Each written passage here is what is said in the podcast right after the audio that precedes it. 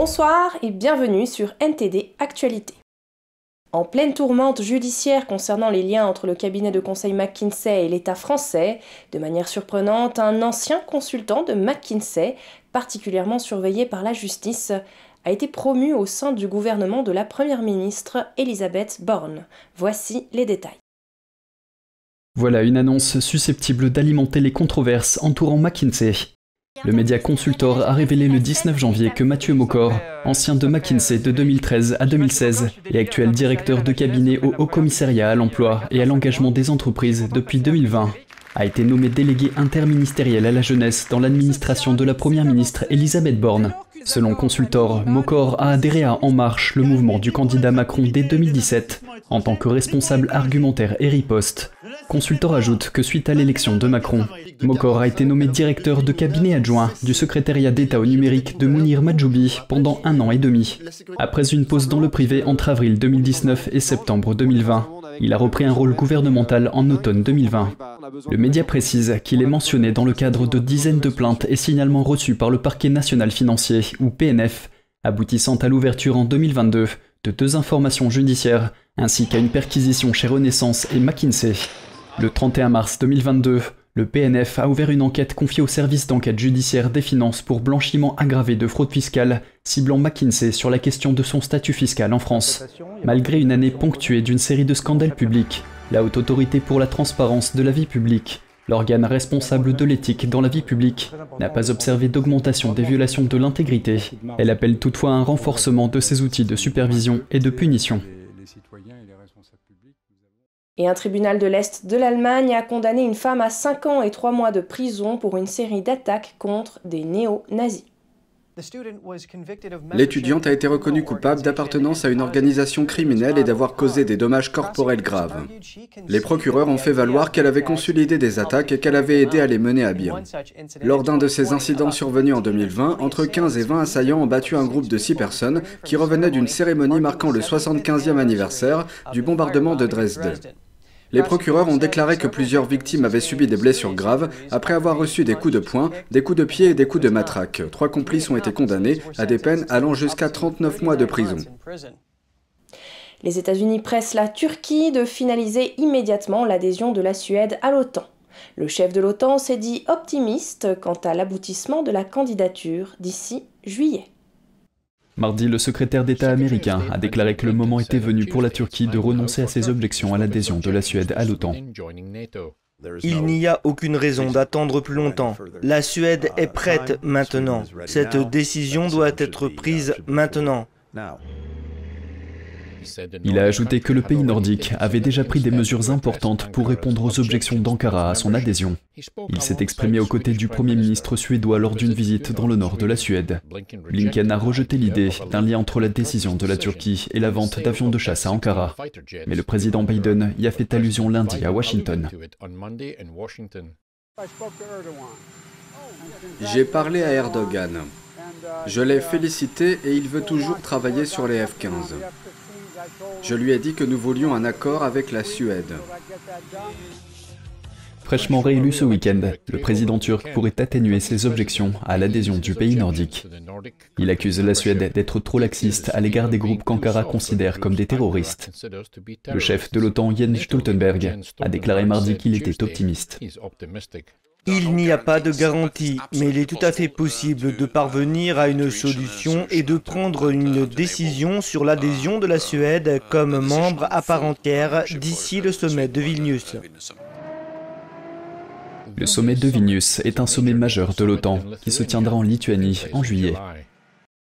Et l'OTAN est à la recherche d'un nouveau dirigeant pour remplacer Jens Stoltenberg dans le courant de l'année. Mais alors que des débats intenses se déroulent à huis clos, aucun candidat clair n'est jusqu'alors ressorti. En Europe et en Amérique du Nord, dans les capitales et les quartiers généraux militaires, un débat intense se déroule à huis clos.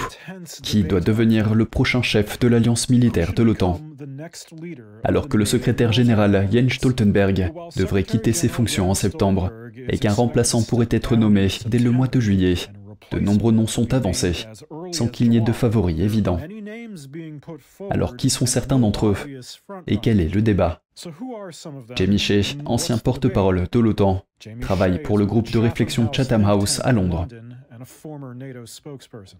Les candidats possibles ne manquent pas. De nombreuses femmes, des noms de femmes sont suggérés. Et comme l'OTAN n'a jamais eu de femme secrétaire générale auparavant, je pense que pour donner l'impression d'une alliance du 21e siècle, en phase avec la société moderne, il est grand temps que le secrétaire général de l'OTAN soit une femme, comme cela a été le cas pour d'autres organisations internationales. Bien entendu, les pays d'Europe centrale et orientale, qui font partie de l'OTAN depuis un certain temps déjà, et qui jouent un rôle important dans la défense collective actuelle sur le flanc Est, pourraient estimer qu'il est temps pour eux d'avoir ce poste également. Selon des sources diplomatiques, la première ministre danoise Mette Frederiksen fait partie des noms évoqués. Elle affirme ne pas avoir officiellement posé sa candidature, mais elle apparaît comme l'une des principales candidates. À 45 ans, elle a été la plus jeune première ministre du pays lorsqu'elle a été élue et a été félicitée pour sa gestion de la crise lors de la pandémie de Covid. Mais elle devrait quitter son poste de Premier ministre, ce qui risquerait de créer des troubles politiques dans son pays. En outre, les dépenses militaires de son pays sont bien inférieures aux 2% du PIB fixé comme ligne directrice par l'OTAN, bien qu'elle ait déclaré vouloir les augmenter. Plus à l'est, la première ministre estonienne Kaja Kallas a fait l'objet de discussions. Âgée elle aussi de 45 ans, elle a été la première femme élue au poste de Premier ministre dans ce pays. Mais certains membres considèrent que Callas est trop dur avec la Russie. Au Royaume-Uni, le secrétaire à la Défense, Ben Wallace, a proposé son nom. Membre du Parlement et ancien officier militaire, il est très respecté au sein de l'Alliance. Mais certains pays de l'Union européenne, comme la France, veulent un dirigeant de l'OTAN issu de l'UE. Beaucoup préfèrent également un candidat qui a été président ou Premier ministre Stoltenberg lui-même est l'ancien dirigeant de la Norvège. Des diplomates ont déclaré à Reuters que le succès de la candidature de Wallace est peu probable. Je pense qu'étant donné le rôle et l'importance de l'OTAN aujourd'hui, les Alliés chercheront quelqu'un qui soit un Premier ministre en exercice. Parce qu'un Premier ministre a vraiment les contacts, le carnet d'adresses, la capacité de passer immédiatement des coups de téléphone au président et au Premier ministre des pays de l'OTAN et au-delà, ce qui est adapté au type de diplomatie de haut niveau que l'OTAN est en train de mener. D'autres noms sont évoqués, mais il y a aussi un autre aspect. Certains diplomates prédisent que de nombreux candidats seraient jugés inacceptables par la Turquie et la Hongrie, membres de l'OTAN, qui sont souvent en désaccord avec les autres alliés sur des questions essentielles. La Turquie et la Hongrie bloquent actuellement la tentative de la Suède d'adhérer à l'OTAN. En fin de compte, Stoltenberg pourrait être invité à rester dans son rôle pour maintenir un front uni face à la guerre. Et la société technologique Nvidia a rejoint le club très fermé des entreprises américaines dont la valeur boursière s'élève à 1000 milliards de dollars. Le fabricant de puces est l'un des plus grands gagnants du boom de l'intelligence artificielle. Andrew Thomas de NTD en dit plus sur l'ascension fulgurante de l'action. La valeur de l'action Nvidia a triplé en moins de 8 mois, une hausse qui reflète l'intérêt croissant pour l'intelligence artificielle. Le chiffre de 1000 milliards de dollars est en soi une sorte de ligne arbitraire, mais il est difficile de dire qu'il n'est pas mérité. L'intelligence artificielle et l'informatique accélérée ont des tendances qui se développent depuis un certain temps. Le boom fait suite au progrès rapide de l'IA générative. Cette nouvelle technologie est capable d'engager une conversation semblable à celle d'un être humain. Elle peut même créer des blagues et des poèmes. Je pense que nous avons finalement atteint un point où il devient de plus en plus clair qu'il existe un véritable cas d'utilisation pour cette technologie, même pour les grandes entreprises et dans le cloud, je veux dire, avec l'avènement du chat GPT, de l'IA générative et des grands modèles de langage. Le cours de l'action de Nvidia a augmenté d'environ 240% depuis octobre, une progression bien supérieure à celle de tous les autres membres de l'indice SP 500. Je pense que c'est surprenant mais pas une surprise. Je pense que le paradigme des ordinateurs est en train de changer. Ils ont un monopole, au moins aujourd'hui, en termes de calcul accéléré et avec l'IA générative et les grands modèles de langage, ils ont libéré la puissance du calcul accéléré. Le boom de l'IA a propulsé la valeur de Nvidia au-delà de ses pairs. L'entreprise fournit à la fois du matériel et des logiciels pour l'IA. Pour l'instant, elle est au sommet. Il est clair que Nvidia, du moins pour l'instant, se taille la part du lion. Ce sont eux qui sont là, comme je l'ai déjà dit, avec non seulement les semi-conducteurs dans les pièces, mais aussi tout l'écosystème qui les fait fonctionner.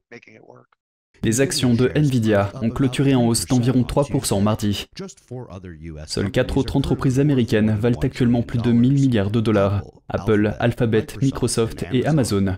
Andrew Thomas, NTD Actualité. Le lancement du premier satellite espion nord-coréen s'est soldé par un échec mercredi après que la fusée s'est abîmée en mer. La nouvelle fusée Sholima One était censée mettre le satellite en orbite pour surveiller les activités militaires américaines. Dans un aveu d'échec technique inhabituellement franc par la Corée du Nord, le média d'État KCNA a rapporté que la fusée a plongé dans la mer à cause d'une instabilité dans le moteur et le système de carburant. La Corée du Sud voisine a déclaré avoir récupéré ce que l'on pense être des pièces du véhicule de lancement spatial, notamment ce grand objet cylindrique attaché à une bouée. L'état-major interarmé de Séoul a déclaré que le projectile était tombé dans les eaux près de l'île d'Eocheongdo dans le sud-ouest du pays. Le lancement du satellite par la Corée du Nord a déclenché des sirènes d'alerte aérienne et de brèves alertes à l'évacuation dans certaines parties de la Corée du Sud et du Japon. Elles ont été retirées sans qu'aucun danger ou dommage n'ait été signalé. Eleanor Shiori Hughes, membre d'Iconview, un groupe de réflexion basé à Chicago, estime que les habitants de la Corée du Sud et du Japon font preuve de complaisance. J'ai l'impression qu'à chaque fois que la Corée du Nord tire un missile quelconque et qu'il y a une possibilité qu'il survole Hokkaido ou qu'il atterrisse dans la zone économique exclusive du Japon, dans les eaux territoriales, peu importe. Je ne suis pas tout à fait sûr que les gens le prennent au sérieux, que ce soit le peuple japonais, le peuple coréen ou le peuple sud-coréen, lorsqu'il s'agit de suivre les conseils des autorités. Le ministère japonais des Affaires étrangères a déclaré avoir tenu un appel téléphonique avec des représentants des États-Unis et de la Corée du Sud, au cours duquel les trois pays ont fermement condamné le dernier lancement effectué par la Corée du Nord et se sont mis d'accord pour rester vigilants et faire preuve d'un grand sens de l'urgence. Le secrétaire général des Nations Unies, Antonio Guterres, a également condamné le lancement du satellite. Mais la Corée du Nord reste inflexible et aurait l'intention de procéder à un second lancement dès que possible. La Chine, deuxième économie mondiale, sort de trois années de blocage pour cause de pandémie, mais la reprise est inégale. Les analystes prévoient un ralentissement de la croissance de l'économie chinoise cette année. La reprise économique chinoise montre des signes de faiblesse. Les indicateurs économiques du mois dernier dressent le tableau d'un rebond de la pandémie qui s'essouffle et ne donne pas les résultats escomptés. Voici l'économiste Samuel Gregg de l'Institut américain de recherche économique.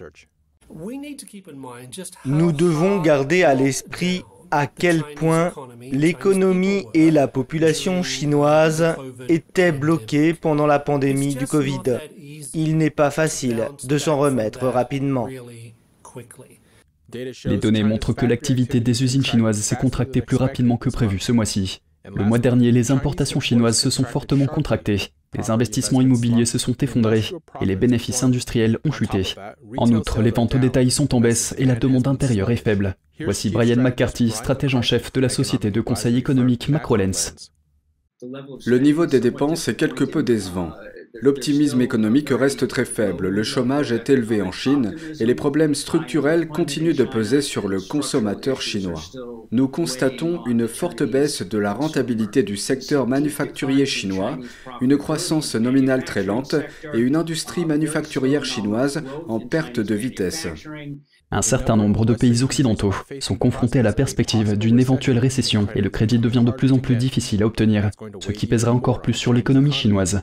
Selon McCarthy, en période de resserrement des liquidités mondiales, la Chine est toujours en difficulté. Le véritable moteur de la croissance chinoise est l'investissement intérieur.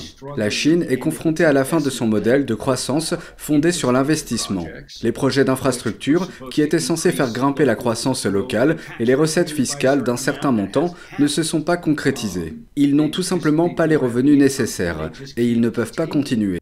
Les analystes revoient désormais à la baisse leurs prévisions pour l'économie chinoise. Des institutions financières telles que Nomura et Barclays réduisent toutes deux les prévisions de croissance du PIB de la Chine pour 2023.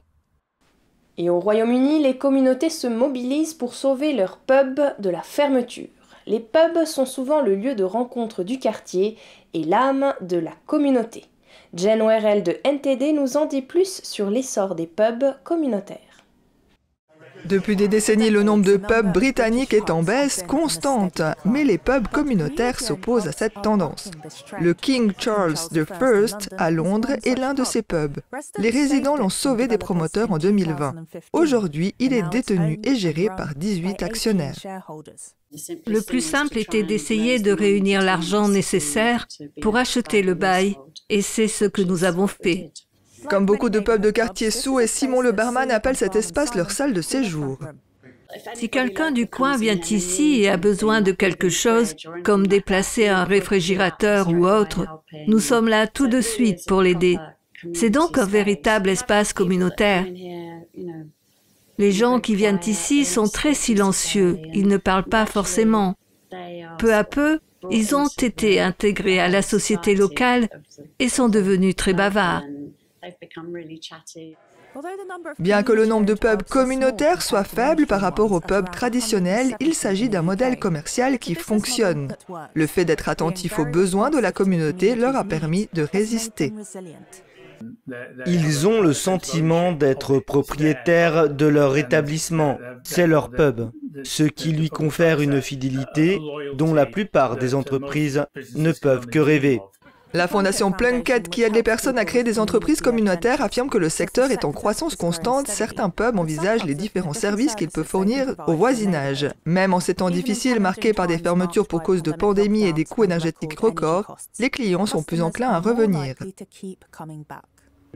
Les clients sont toujours engagés à soutenir ces entreprises parce qu'ils sont membres, qu'ils sont impliqués dans le projet et qu'ils veulent le voir prospérer à long terme. Symbole culturel de la Grande-Bretagne, le pub représente bien plus que boire une simple pinte. General NTD Actualité, Londres. Et c'est ainsi que s'achève cette édition. Merci de l'avoir suivi. Je vous rappelle que vous pouvez retrouver tous les programmes de NTD sur Genging World, la plateforme 100% propre pour apprendre, partager, s'amuser ou être inspiré.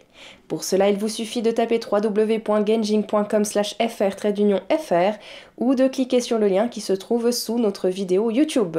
Quant à nous, on se retrouve demain à 20h pour une nouvelle édition et d'ici là, je vous souhaite à toutes et à tous et au nom de toute l'équipe, une excellente soirée sur NTD.